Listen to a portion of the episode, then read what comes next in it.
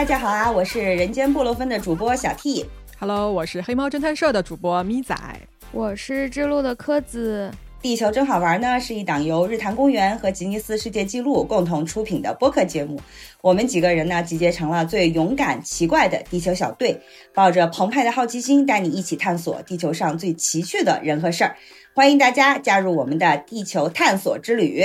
好，鼓掌，鼓掌，嘿例行鼓掌每期。开头都要鼓掌。对，每期开头都欢迎自己。对，今天聊什么呢？我们今天想聊年龄这个事儿。一般提到这个年龄，感觉大家都是虎躯一震呐、感觉会有什么焦虑啊？因为时间不可逆嘛，就总感觉被时间追着跑。但是呢，我们仨呀，那时候商量就觉得说，其实年龄啊还有很多可以拆解的维度。我们今天可以一起来聊一聊，而且还有见证的一些世界奇迹吧，都跟年龄有关。嗯，大家会坦然的承认自己的年龄吗？就别人问你，哎呀，你多大啦？你会直接说吗？你上来就灵魂拷问，我会。但是等一下，咱们现在就是一开场就是说，大家好，我多少岁吗？就 是这样吗？那倒也不必，嗯，倒也不必。但我觉得我们仨应该都是比较能够很坦然的说出年龄的人。嗯，你曾经有骗过别人说我多少多少岁吗？有，我会，真的啊我我到现在也会，我会往大里说，这是我年轻的秘诀。我会告诉别人我四十了，然后他们就会说，哇，你好年轻啊！所以你就是想听到人家的称赞，然后你就开始往大了说，是吗？我觉得，我觉得就是你不要往小说呀，因为很难，你看起来要比真实年纪小很多，小一两岁也没什么区别嘛。哎，与其往小说，不如往大说，对不？是学的，会了，也是一个好方法，免费收割好多称赞什么的。对对对对对对对对，开心。哎 我有骗过别人是，一般我会对网友欺骗，就是有时候，比如网友想跟你搞点暧昧什么的，我就会骗他啊，我已经有孩子了，我已经四十多了，就是也是往大了说。笨蛋妈咪的，跟 我思路是一样的。但但就是我不是要收获夸奖，我的是想撇开一些不想要的关系。对，他就是想生活在另外一个身份里面。啊哎，就是戏多，知道吧？嗯，哎，我来问问吧，就是嗯你们什么时候觉得自己是一个大人了，嗯，我到现在也不觉得我是个大人，对吧？哎，对不起。我也这么觉得，但是你看看你自己那出生年月，就这个心理落差是怎么回事？但是可能会有一个情绪的转变啊，就我自己一个人待着的时候我不觉得，但是有时候看我爸妈就觉得我好像是个大人。啊就是你会觉得啊、他们好像变小了的那个瞬间。嗯因为我最近两年我爸妈老过来住嘛，总看见我爸妈就腰疼的时候，我觉得哎，好像我长大了，就会有那种。嗯，但我一个人，我觉得哎很开心，没有。你知道我特别直观的时候，就大家都买过机票，对吧？你买嗯机票的时候呢，会让你填出生年月，然后那个网页啊，你就点开，你就要往上不停的刷，你就刷到一九多少多少年，你就跟上一个世纪一样。是的，我怎么，那么远呀？而且每一年都要多刷一行，烦死了。对不对？就那一下，你多刷那一下，想说哇，这中间隔了这么多吗？对呀、老刷刷不完。嗯，哎，我插一个脑洞的题啊，就是那种很老派的心理测试一样，就是有一个按钮让你回到某一岁，你会想回到哪一个岁？你看了《重启人生》吗？最近看了，安藤英那个是吧？对，对，嗯，对对，我还没看。从头来吧，从头来我有耐心，从多头啊？从生下来开始啊，啊！你要重活一遍呀，好累哦。重活一遍八十年代，多开心啊！马路上连车都没有，那我觉得好累我哦。可想回那个年代。我不想，我还得要做数学题，烦死了。但是你是带着现在的智商跟经验回去的呀，哦，也是哈，这个设定你不爽吗？得了吧，我现在的智商我考不上大学。对呀、别带。哎，对我唯一的点就是说，我要再经历一次高考，我觉得太痛苦了。对呀对呀 其他我都觉得还行。考不上，考不上。就我现在这个懒散的状态，我肯定考不上。你知道我 为什么这么选吗？因为我其实特别愿意重新活一次，就是我会带着我所有的记忆去活，但是我会在这一辈子里面什么都不说。啊然后呢，在我之前经历的那个人生里面呢，所有的痛苦和悲伤来的时候，我都会有准备。但是那些喜悦啊、还有好多那种第一次的惊喜，我就会去再一次好好的享受它。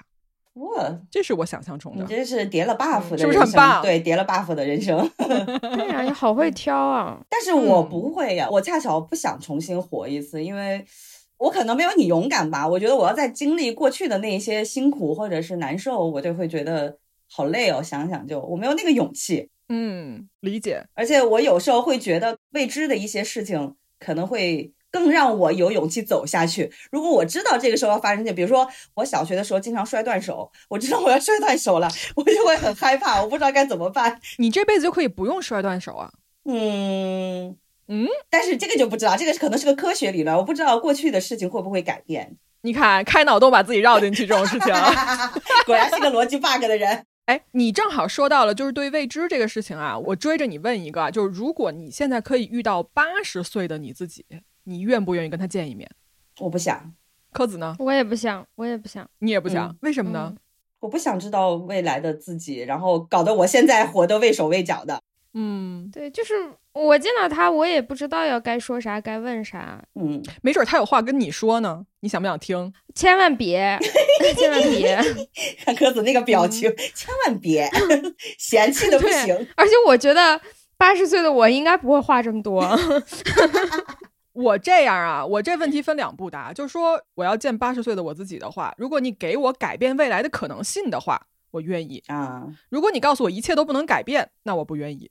啊，是我的预设是不能改变，因为我感觉所有的科幻便利都是不能改变，改变了就会影响现在的自己。哎，第一步先设立游戏规则。嗯，哎，也别改吧，多累呀！你想你要改的话，就有一个目标，然后你接下来的人生就是为了那个目标去努力。对，啊，我就喜欢干这种事情。万一我八十岁的时候看了我是一个漆黑的地方，我是在骨灰盒里，这我咋整啊？这个小盒里装的是小 T 老师，跟大家见一面吧。好可怕！哎呦，你说像我们今天前面聊了这么多，好像归根到底，这是我们一直在幻想老了之后，或者是很多年之后的自己啊。我我想问一个灵魂拷问的问题：你们到底怕不怕老？有没有过了多少岁，我好像马上就要入土的那种紧迫感？你们有过这个时候吗？我不怕，一点儿都不怕。我觉得年龄的增长是我经验的积累以及我的一个世界的开拓。嗯，就他随我年龄越大，他会越来越宽广，所以我非常喜欢这件事情。嗯，呃，我不怕老，嗯但是我怕我有一天会离去，就我怕死。因为我觉得这个世界太多好玩新奇的事儿，我没玩够。嗯，地球正好玩，我没玩够呢。嗯 点题了。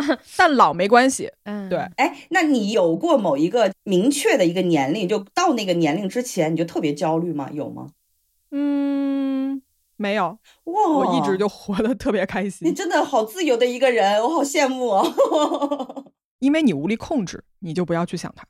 嗯，我是这样的。我恰恰是因为你的这个无力的控制感，我有一个在我心中是个坎儿的年龄，就是我会觉得过了这个岁数，我就马上要死了那种感觉。那你是多少岁你就你就快不行了？三十岁，太早了。那你这现在已经入土了呀，朋友，我现在是在土里面跟大家说话。来自地下六尺的主播。还是这个小何儿，哎呀，但你知道这个三十岁的年龄焦虑啊，真的让我大爆发，就是你会觉得时间不够。有一个细节就是我是北漂嘛，我刚到北京来的时候。我可能给自己的预设太高了。我那年到北京来应该是十八岁吧，然后我就说我三十岁的时候在北京一定是有了一套房子，有了一辆车，有一条狗，然后完了还生了俩孩子，你知道吗？然后你看我三十多了，你看我啥也没有，存款都没有，就是可能我不知道我是个例还是大多数，就是。很多人会把三十岁当成一个你成家立业一定都稳定的一个标杆在那儿，所以你就会紧迫感特别特别的强。反而过了三十岁，你接受了你自己啥也不行之后，你就觉得哎，OK 了，无所谓了。嗯嗯，这个我同意。我觉得是因为这个社会上大家老宣传三十岁是一个什么而立嘛，嗯然后尤其对于女生来说。主流的话语就是女生过了三十就老了，嗯，三十岁之前大家可以叫你女生、女孩儿，然后过三十就是阿姨、女人，就是他会用很多的词来提醒你，对、啊，过了三十你就大大的贬值了，反复的说这件事情。我是在二十七岁的时候。啊，这么早，就是还没到三十，但是那一天我突然发现，突然想到，我记得特别清楚。那天我在宿舍，嗯，我站起来去拿酒，拿酒的时候，不知道为什么，其实我是挺开心。那天晚上我是想看个电影，喝点酒，是很 chill 的一个状态。突然一瞬间，我脑子里出现了一行字，就是我现在二十七岁了，四舍五入马上就三十了，然后一种没办法控制的那种恐慌就突然哦就涌上心头，整个人就僵住了。嗯，我就突然不知道自己要面对什么，因为所有的场合、所有的话语、新闻什么都在宣传三十是一个完全不同的一个新生活，但我不知道我会面对什么。那个恐慌很像想到死亡的时候的那种恐慌，对对对对对因为死也是未知的，三十岁也是未知的，二十七岁想到死亡，哦天啊！所以当时我就完全呆住，我也不知道我现在手头该干嘛了，我该怎么迎接我的三十岁？我还剩下三年来准备这件事情，我的妈呀，就只剩三年了。我好像准备不妥，就巨慌。那天晚上我就一直是这么慌，但是第二天早上睡起来，我就完全忘了这件事。就是我还是知道我马上三十了，但是那种不可知的恐慌就消失了。嗯从那之后，我就再也没恐慌过。包括我真正三十岁的时候，我也觉得挺平静的。嗯就生活里还是有有趣的事，也有很多倒霉的事儿，都还要去做，就跟二十九岁的最后一天、三十岁第一天没有什么区别，完全一样的。从那之后直到现在，我都没有过说啊，我的人生确实翻篇了，我开始走下坡路了，都没有过，就再没有过恐慌了。嗯，哎，我觉得挺好的我。们三个人性格真的完全不一样的。嗯 因为我不会给自己设说三十岁要有什么房啊、车或者工作要怎么就是 CEO 什么的走上人生巅峰，就这个东西吧。我曾经是这样过，就因为我家庭的教育给过我说，你哪个年龄干什么事儿，然后你嗯可能要有一个。公司的 title 一个职位，然后让你一个社会身份变得很稳定。哎，你看我现在干嘛？我在做播客。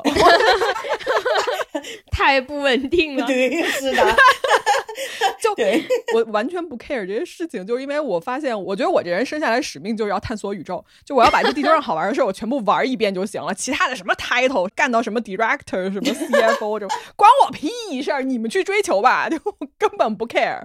哎，但米塔，你这种不给自己人生设限的状态还挺好的，就是你那种能量，其实释放出来还是挺能感染旁边的人的。嗯，感染你了吗？感感染了，有吗我跟你做播客，密接了是吧？现在做播客一年多来，对我的三十岁焦虑就少了很多，因为可能离 三十岁越来越远了呀。来来，大家多跟我做朋友啊！马上四十岁焦虑了。哎，我四十岁完全不会了，因为已经彻底摆烂了。我觉得到那个时候，嗯，你知道吗？然后我最近看吉尼斯世界纪录里面，其实也有一个记录，我当时看了还挺有意思，挺鼓舞我的。就是它有一个记录是世界上最老的新婚夫妇，新婚，对，新婚夫 最老的新婚夫妇，他鼓舞你的点是在于说你可以活到九十五岁，还能找到男人，哎，我懂你的点，你懂我，是小 T 会找出来的吉尼斯记录，你知道吗？特别是我，是不是？对，然后他这个记录呢，就是为什么说他是最老的新婚夫妇呢？因为他们两个人的年龄总和加起来超过了一百九十四岁。你等一下啊，我、嗯我算一下啊。我要算一下。来来，科学家，科学家，来来来，咪仔刚说到九十五的时候，我还以为是其中一个人九十五，这俩应该都是九十多。不止啊。哎，对不止，他这个记录呢，是来自于一对英国的夫妇，是在二零一五年认证的。那个认证的时候呢，俩人的岁数加起来一百九十四岁。有一位呢，就是叫 George Kirby，他是出生于一九一二年六月。然后 另外一位呢叫 Doran Kirby，他是出生于一九二三年九月。其实一九一二、一九二三应该现在是多少岁了呀？算不 清了。你说一九二三，我还心想，嗯，这个人生的还挺晚的，我已经被那个一九一二洗脑了。我觉得很温馨的一点就是说，他们两个人当初认识是在一次老年交友的那个活动，当然他们之前都是各有一段婚姻的生活啊。他们在一起之后，就双方的子女都非常的鼓励这一段感情，所以他们在爱情长跑二十七年之后，选择在二零一五年结婚。结婚的时候，他们那个有一段采访说了一句话，我觉得特别鼓舞我，就是说，你怎么有一种姨母笑的感觉？你说嘛，你说嘛。你先说，我们再笑，好吧？就是那个 George 说，我和 Doran 在一起的时候，会让我觉得年轻而且充满活力。嗯哼，我非常有信心，我们会彼此扶持的度过余生。嗯，就是他们的那种状态特别激励我，你知道吗？首先，岁数无论多大，你都能转角遇到爱的这个奇迹啊，就已经很鼓舞我了。然后再加上他们两个人在一起的那种充满活力、对未来充满期待的那种态度，也特别的鼓舞我，你知道吗？这就是不给人生设限啊，朋友们！哎，我积雪了。哦，我懂了，我懂了。嗯，那行，那等我一百零二岁结第几次婚的时候，你也记得到场啊。好嘞，不设限的人就是活成这样子的。哎，好嘞，我给你准备个大大的红包。大震惊我！确实，你说的时候我看了一下，George 是一九一二年的，Doreen 是一九二三年，比他小十一岁。对，所以 George 感到了年轻，确实是。可以的，你这个点很棒，也是。对啊，你放到现在社会新闻，就是某某某找了一个小他十一岁的小女友，不就是这吗？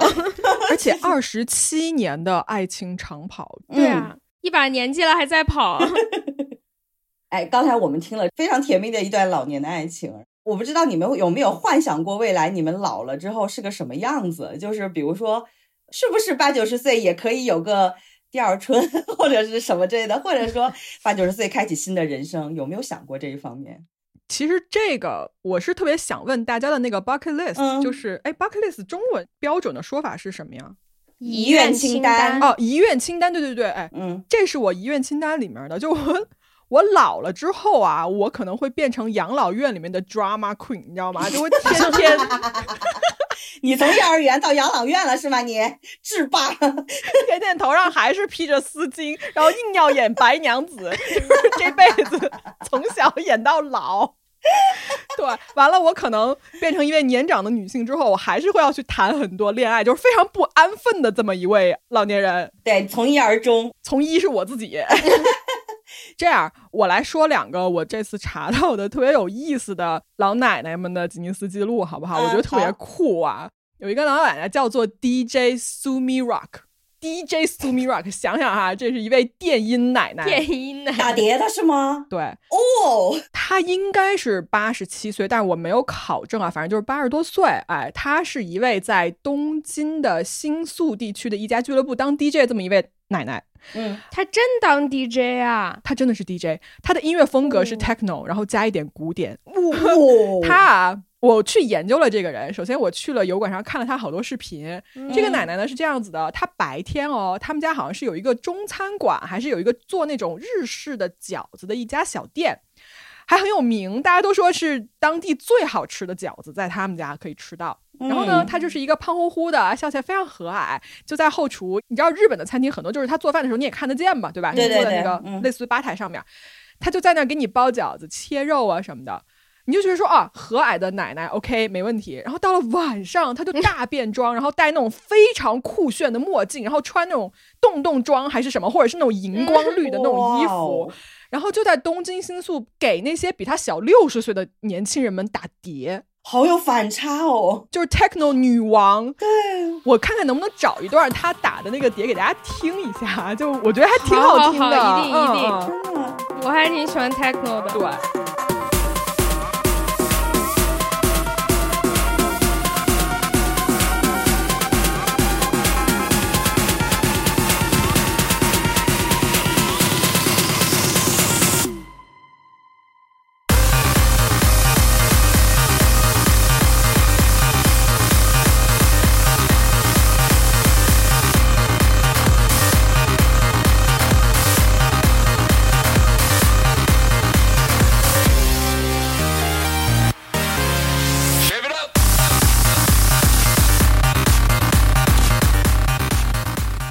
奶奶啊，DJ Sammy Rock，她的这个中文名字翻译过来叫做严氏纯子。嗯，大家要是感兴趣，可以搜一搜她打碟的那个视频啊什么的，好像 B 站上面也有。她是吉尼斯记录里面呢世界上最年长的职业俱乐部 DJ，我职业的 get 到关键词了。我觉得他好酷啊！我觉得他身体好好啊。对，而且他练这个 DJ 的技术，他已经练了十年了。哇！就是他做完饺子，他会在家里面去练他那个打碟的技术。哇人家是有真本事的。对，然后晚上就去那个俱乐部就开始打碟了，上班了。我到三十多岁都已经熬不动夜了，他竟然可以去夜。人家八十多岁还在打碟。我也正在想，我现在都不太去夜店了，我太累了。对呀，太厉害了吧也。包饺子也很累的。嗯，然后年轻人都超喜欢他，觉得他酷毙了。哇，确实，我已经开始喜欢了。而且我还挺想学他的穿搭的，因为我这辈子都没有穿过这样的衣服，就觉得应该很酷炫。我找到一张他的海报，他在那海报上面竖中指，你知道吗？觉得哇，奶奶哦，朋克奶奶，我喜欢，就很有态度的一位奶奶 DJ。你找的记录也很适合你呢，也是你的形象。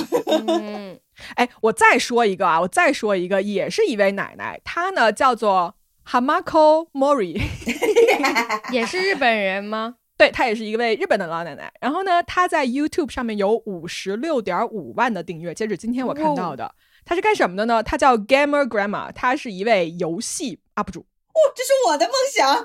嗯。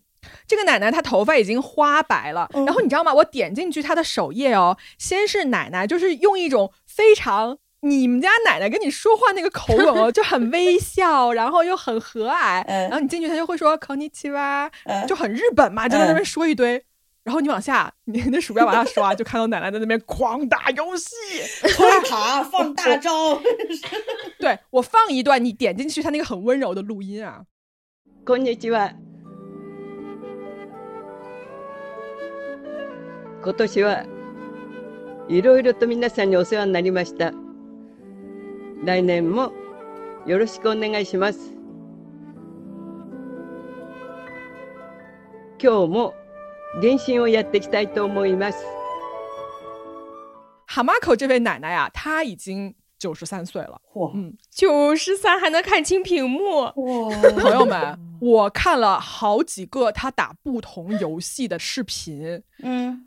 我不得不说，他玩的比我好多了，技术贼溜。你看他玩什么呀？他玩那个 Dauntless，就是无畏，就是一个猎怪的游戏，打的巨好啊！因为你想，他跟怪物打嘛，就是反应特别快，然后他手很灵敏。他还打什么生化危机，然后打那个什么幽灵线东京，而且他会玩那种恐怖游戏。但是他除了这种动作类的游戏，他还会玩那种很多很可爱的游戏。我就觉得他怎么能做到这样子的？然后就有人采访他嘛，他说他其实，在五十一岁的时候开始玩的电子游戏，因为他当时看到家里的孩子玩的很开心，所以他就对这个产生了兴趣。然后他觉得说，为什么游戏只能小孩玩？哎，我这个年龄我应该也可以玩。嗯，他最喜欢的游戏是动作类的游戏，而且事实证明他真的玩的很好，太厉害了。嗯，吉尼斯是在二零二零年认证了他，认证的他的 title 是最年长的 YouTube 游戏博主。啊，我觉得都不用限制 YouTube，可能在任何平台上，它都是最大的。它真的好棒，朋友们，你们要是感兴趣，可以去搜一搜他打游戏。我就一直在那看他打游戏，我可以看一个多小时，非常的治愈我，不知道为什么。你刚开始说的时候，我想可能奶奶玩一些什么后院养猫，嗯，哎，什么经营小游戏，我以为是这种，结果 是他玩生化危机。天呐，输了。嗯，其实我有大概想过自己老了。想成为什么样的老奶奶，想过什么样的人生，是个很模糊的印象，就是希望自己身体不要有太大的病痛，完全健康，我估计够呛。人活那么大了，总得损耗一点啥吧。嗯，但是不要有严重的病痛，就是还能照顾自己。然后呢，我最主要是希望我的心理状态是比较健康的。嗯，像电竞奶奶呀，她最主要的是她对这个世界还有兴趣。嗯，说的真好。他既活得很通透了，他那么大年纪了，看过很多了，但是他又没有丧失对生活的热爱。哎，我我也想达到 他们这样的状态。不过我觉得很难，那你就来养老院跟我一起演白娘子嘛？不不不，我我刚才就想问你是哪个养老院，我坚决不去。为什么呀？因为你也想演白娘子，有人抢戏吗？我想安静，我想当一个安静而健康的男人。嫌弃我，还嫌弃你吵，我听出来了。你比 techno 可吵多了，你小心我施法。但是柯子，你要是想要保持健康，你得养生啊，朋友们。对对，现在就要开始准备。首先，你得活到八九十。对呀，有道理。哎，你说要像我，一到八十多岁，在那骨灰盒里都没话可聊，咋整？哎，说到这个养生啊，我也查到一个挺有意思的记录。当然，这个记录本身啊，我觉得是怎么说呢？既温情又有一点心酸，因为他这个记录呢是世界上最长寿的老人。为什么说他有一点心酸，就是会有一点悲情呢？就是因为每一个记录的更替，就证明有一位老人离去了。嗯，那其实说到这个，目前啊最新的一个长寿记录的保持者呢，是来自美国的 Maria Brenes Moreira。然后他出生于一九零七年，就是在二零二三年认证的时候呢，他已经是年满一百一十五岁又三百一十九天了。对，这是现在的一个最新的记录保持者。嗯，但是我想说的这个故事呢，是这个记录的前任，前任的保持者是来自日本的田中加奈。为什么会说她呢？因为田中加奈女士晚年的养生的方式非常的朋克。就让我会看到了另外一种长寿老人的生活方式，你知道吧？我先大概说一下她的一个生活模式。啊。加奈女士呢，一生都非常的爱吃甜食。哎，你看我们三十多岁就已经开始断糖了啊！她一生都爱吃甜食，每天要喝三罐咖啡，然后很多饮料啊。对，不忌饮料，不忌咖啡，这种刺激的他都不忌。然后到生命最后的日子的时候，他还要吃巧克力呀，每天还得玩儿。这就是他的养生的方式。然后田中加奈呢，他是在六十三岁退休的。退休之前呢，他一直是在一个小店里面卖年糕。退休之后去了养老院，相当于是一个吃穿不愁的一个晚年生活吧。嗯，然后也许是因为这种环境，就让他心态非常的好。他在养老院里面每天呢就过得很充实。每天早上，比如说六点钟起床。下午就会开始学习数学，我以为下午演白娘子，对不起啊，我实在忍不住。你是他的好姐妹是吧？晚上跟老头约会，我的一天，笑死我了。你继续继续，对不起，打断你了。人家还是会学数学，对，很充实的。人家下午学数学，还要练习书法呢。而且最厉害的是，田中加奈他非常的擅长棋盘类的游戏。他最喜欢的是一款叫做《奥赛罗》的游戏，就是吃对方的棋子，然后占棋盘嘛。他在养老院里面没有对手，Top One，你知道吧？就是养老院里面没有一个人能够赢他，所以我就觉得他的这种心态可能就反映到了身上，就是会有一种都是老人家会跟我们说，你心态好，你身体就会倍儿棒那种的。我觉得他就是有点像咪仔那种。你不设限，然后你想干嘛就干嘛，很自由自在的状态。你要 Q 我，我可就 要进来闹事儿了啊。给你唱一段《白娘子》了。哎呀，我无语了。我已经，我已经在克制我自己了，在这按耐不住。摁住啊，不要唱《千年等一回》。哎，好嘞。哎，然后因为田中加奈他的这个好心态呀，在他的身上发生了一场医学奇迹。怎么说呢？田中加奈在一百零三岁的时候，其实是。被诊断出患上了结肠癌，嗯，但是在后面长达十几年的年龄当中，这个癌症一直没有把他带走，而是跟他共存。在他一百零七岁的时候，儿子给他写了一本书嘛，里面讲到了这个田中加奈的养生之道。他说：“其实我就是坚持认真的过好自己爱玩爱乐的生活就可以了，就是没有任何的禁忌，你想喝什么就喝什么，想吃什么就吃什么，想玩什么就玩什么。”哎。这个故事其实告诉我们，养生没什么用，对不对？就是。基本上就靠基因决定的。对，我也想说他基因好，人家能吃能下棋能学数学，你这一般人。这碗毒鸡汤漂亮，哎，干了！你们怎么能学跑偏呢？养生之道是有个好心态，好吗？这才是重点。好的，哎，你说我们从小数学就没学明白，还能赶到人家后头去？我觉得两边都有吧，一个是你患了癌症，但是你可以跟他共存，但是一个就是心态，然后还有一个就是你就是基因好，你能活到这么长。行行行，或者是。是你运气好，你遇不到什么意外，行行行，不都有吗？对不对？它是一个复杂的综合体。哎，你对，你是养老院一霸，养老院一霸可还行。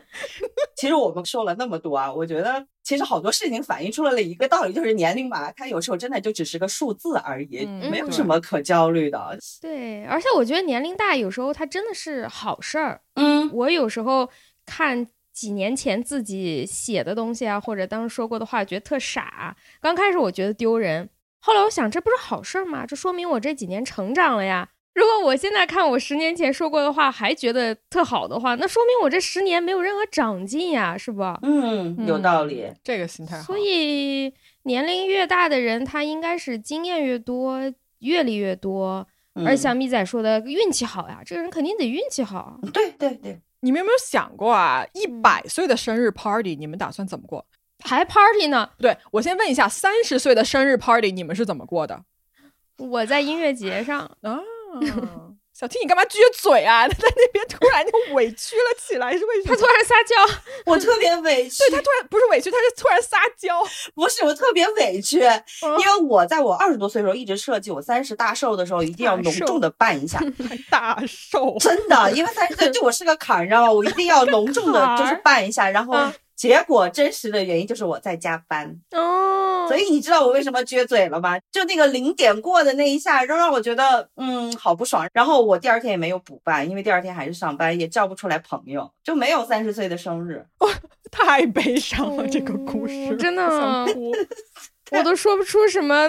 对呀、而且那天还下雨了，加班，我还特地的就说马上要到零点了，我要去酒吧。结果我在酒吧是在干活儿，你知道吗？在酒吧那个二层的露台上拿着电脑在写稿子，什么东西呀、然后零点过后就特别应景的下了雨，啊，就像依萍找他爸要钱那天一样，下着大雨。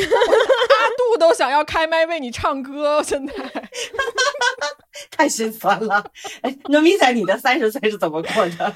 我一会儿给你发几张照片。就我三十岁的时候，我正好在纽约念书，然后我就我没有包一个曼哈顿的那个酒吧，但是我开了好几桌，然后叫了好多我的哦 dancer 朋友，还有我当时学校里面我们系的朋友，就开了一个巨大的 party，、嗯所有人都玩的特别开心，就一瓶一瓶喝。还得是你，还得是你。呃，我特别喜欢那几张照片拍的，就所有人在那个照片上都在笑，嗯，嗯 他发出了怒吼。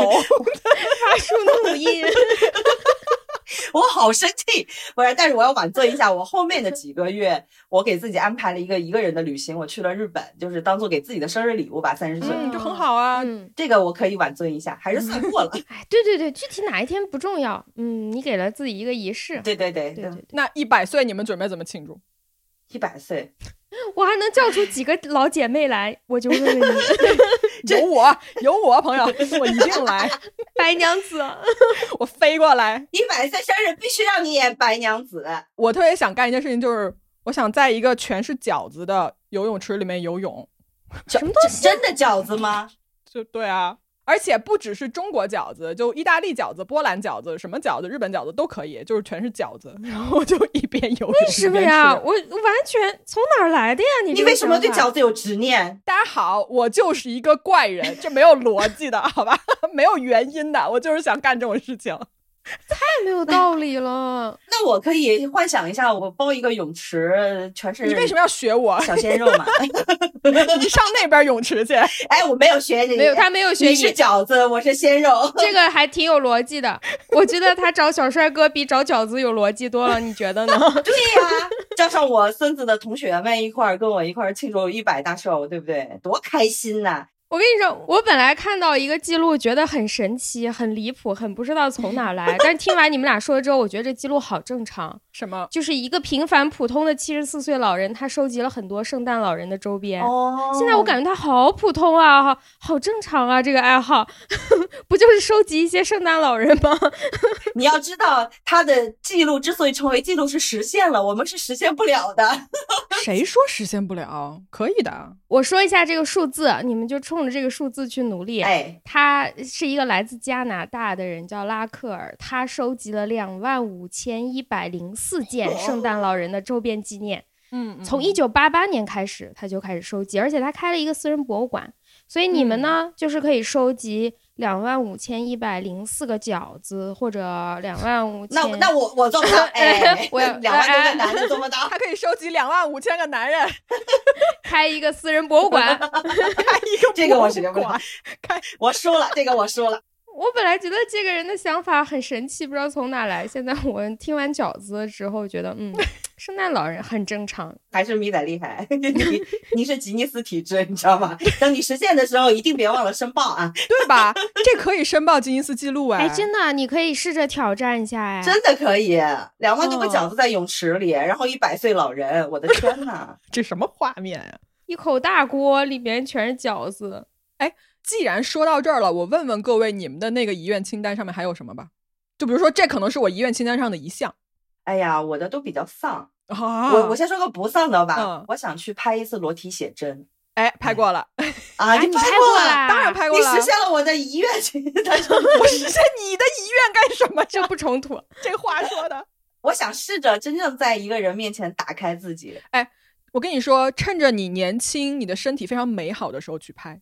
嗯，当然了，老的时候也可以拍啊，但是你可以拍不同状态的自己。对对对，我想就是能记录每个时期的自己。等我把肥减下来了，胖一点也可以拍，没有关系，接受你自己。对啊，你的目标是接受自己啊，你对对标对对是成为别人啊。也是啊，就是记录最真实的自己，面对自己嘛，坦诚的面对自己，这是我的。哎，我这周六有空，我带着相机。哎，有太早了吧？这也 你不是要拍写真？这个走向好怪，立马去实现自己的遗愿，好姐妹就是要帮你干这种事情。救命啊！鸽子呢？有有啥？鸽子你有啥？快点！嗯，科子不敢接话了，已经到这儿。我在说啥都显得好普通，好 boring 啊。没没关系，没关系，你说，你说，嗯你说。嗯，我就是很普通的想周游一下世界，是一个非常非常普通的医院。哦嗯。我医院清单里有一个，但是我的时间点是嗯。在退休之后。哦。我退休之后，我就嗯。不打算回家了，我就不着家了。不打算有家了。对对对对对对，我就出去了，而且我希望我死在外边儿。啊。我有指定想死的地方，我想死在冰岛或者就是北欧那几个国家里挑一个吧，因为我小时候特别喜欢圣诞老人嘛，我觉得收集了两万五千个圣诞老人的是你呀、我可以朝那个方向努力啊，两万多个男人就算了，圣诞老人我可以，就我会觉得北欧是我脑子里接近的最像童话的地方，所以我想死在那儿，我觉得又回归到一个很纯净的一个状态。我打岔了啊，嗯柯子你继续说。不打岔，对对，差不多。我倒没有说指定想死在哪儿，我就是想尽量的多去不同的地方看一看。嗯，那完了，我这要说我的，你们又觉得我是个怪人了。啊，哎，你说来，我就喜欢听怪的。我还能被惊讶到吗？我的遗愿清单里面有一条是，我想把自己的胸椎拿在手里看一眼，啊这这怎么做到啊？做不到，因为你做到你就死了。对呀，但是我就是想做这件事情，因为我胸椎骨折过、断过，哦，所以我特别想看我断过的胸椎长什么样，但我看不见，就这是一个你永远无法自己拿在手里看的东西。那只能说就是等那个技术发展再好，对对他先扫描，然后三 D 给你打印出来。我要看真的，它要有那个质感。非要纠结看正品的话，是有一点难了。所以它是遗愿清单呀，它这个是指定完成不了的。或者你就等那个体外大脑技术发展，然后你的大脑把它拿出来。哎，说到这个，我里面有一条是把我脑子动起来，或者把我的思维上传到云端，等有一天复活。对对对，这样的话你就可以看你的胸椎了。其实我觉得这个有可能实现在未来，但是这也不行，我还想要手的触感，但触感这个东西本身就是神经传递。我想我想要把玩它，我要盘它，你想像盘核桃一样盘你的胸椎是吗？给科学家愁的呀！哎呀，愁死了！拿我没办法。我很认真的在为这个命题找一个解决方案。对他在帮我出谋划策，谢谢啊，谢谢谢谢谢谢。还有还有一种就是野路子，就是你在弥留之际，你就吊着那一口仙气，然后把你胸椎取出来，然后趁着那口仙气咽下去之前摸一摸。嗯我不知道那一瞬间人会有没有感觉，你这修仙了，我好歹还在科学领域，你已经修仙了。哪个医生能配合我干这种疯事儿？你想想。所以你就是野路子。对，还有什么呀？我想想哦，我遗愿清单上有一条就是直面自己的恐惧。我的恐惧是我要在深夜漆黑的大海里面往那个海浪里面使劲儿的游泳。哦，我要干这件事情，因为那是我非常恐惧的事情。那你害怕的是我怕晚上的海，哦，然后当它浪特别大的时候，我更加害怕。但是我想去在我死之前面对它。嗯，好正向啊！你好厉害，然后我还想干一件事情，就是我想跟男人互换一天身体，又是一件做不到的事情。那我不要换。有啥意思啊？就一天，实在不感兴趣。你不感兴趣吗？我非常感兴趣。比如说啊，就能拿到节目里说的，就比如说，我想试一试力大无穷是什么感觉。那你还得换特定的男的，还不是一般男的。那当然要选啦。哦，还有什么呀？我想想哦，最后一条吧，我就说一个，我遗愿清单上有一条是我想把我最黑暗的秘密写下来，当我死了之后呢，就让它自动发布，意思就是再见吧人间，就我不 care。很酷哎，你的遗愿清单挺酷的。对，你的是可以拍电影的那种。嗯，愿清单说完了呀，我特别好奇你们有没有坟头歌单？嘿，撞上来啦！真的，真的，我从高中就开始建这个歌单了。这么早吗？倒不是说盼着死，只是我那个时候就有一些歌，我觉得他们对我是有不一样的意义。就不光是它特别好听，我特别喜欢，因为我每次嗯听到这个歌，它都可以让我想起很重要的一段时间。我觉得得哦，有一些歌是不太一样的，它有一个那种里程碑或者什么纪念性。哦，所以我当时想来想去，哦，我可以以一个坟头歌单的这种形式把这些歌记下来。所以你要放在我们 show notes 里面吗？把那些歌名什么的，然后我们大家去不。要了吧，大家也不要来参加我的 葬礼，哎，如果就给你一首歌，就一首。就一首歌，你最喜欢那一首是哪首？嗯，他陷入了纠结。太纠结了，因为我的分头歌单有二十多张专辑呢。对他刚才跟我说，他那歌单可以开两天音乐节，我就震惊了，这么多。对啊，嗯，好吧，我们知道了。反正柯子就是一个人生非常丰富的，然后用音乐要表述他一生的这么一个马拉松式的歌单。哎呀，我看了一下，不是二十多张专辑，是四十八张专辑。对不起天，哪，你这个也可以申请一个吉尼斯纪录，好吧？我也觉得是最。长的葬礼。嗯，小 T 呢？我的坟头歌单的建立逻辑其实跟柯子是一模一样的，也是会代表某一首记忆的歌才会放到那个歌单里吧。就比如说小时候我妈跟我唱的最多的一首歌叫《摇太阳》，就 摇太阳，我们一起呀摇太阳的那个。个我知道这首歌，哎呀啊，我怎么完全愣住？湖南小孩的集体记忆是吧？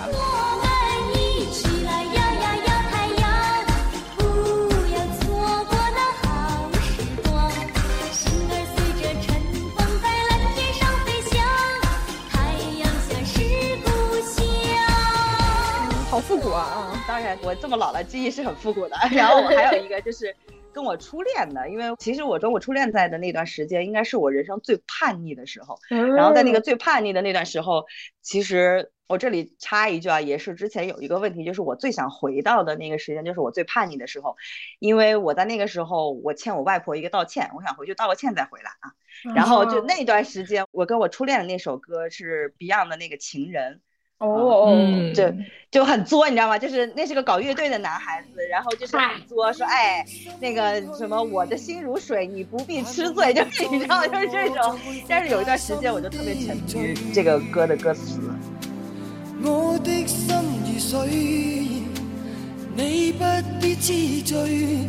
哦，你可知，谁甘心归去？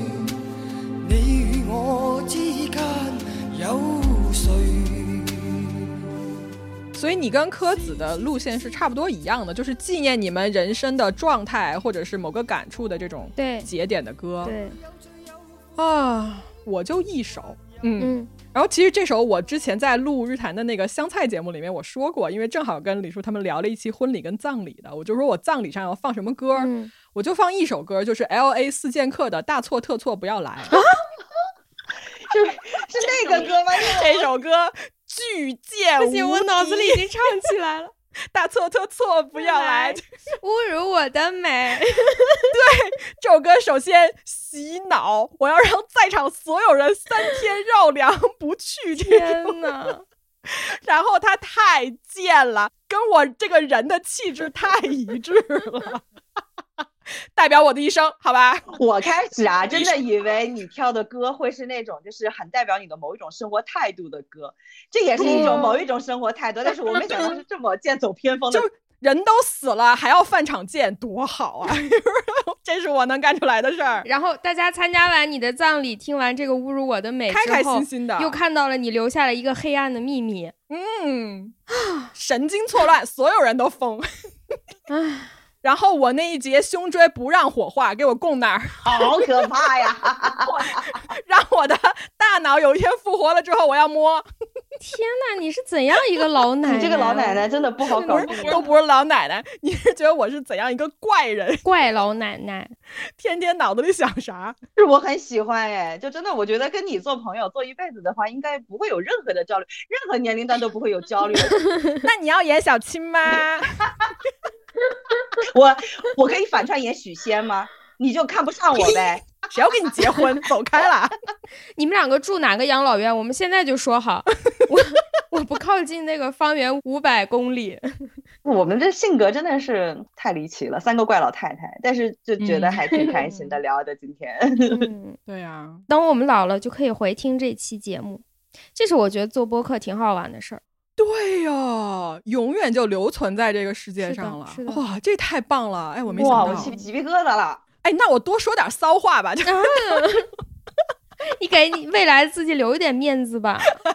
你看我是那种 care 他的人吗？他是要放那首歌了，你觉得他 care 吗？一定后期我们在这里把这首歌插一下，好吧？一定要插，不然没听过的人根本不知道有多么的离谱。有多 贱？保证你们这一期节目听完之后，三天之内脑子里都是这种歌下去。我现在已经开始了。这是在没有抖音的年代可以洗脑你的歌曲。收听《大错特错妇女告白》的扣印节目，我是全勤小主播叶打爱，赶快扣印进来等你哦！来，我来复习上面的 slogan 来，one two three，大错特错不要来，侮辱我的美，我不是你的菜，又为何偏偏缠着我？特错不要来，侮辱我的美，但要是你喜欢大声说出来耶！果然大家都有点年纪了哈，都都听过。但你看我们这个年纪有这么多快乐的事情，是不是多好呀？是的，是的。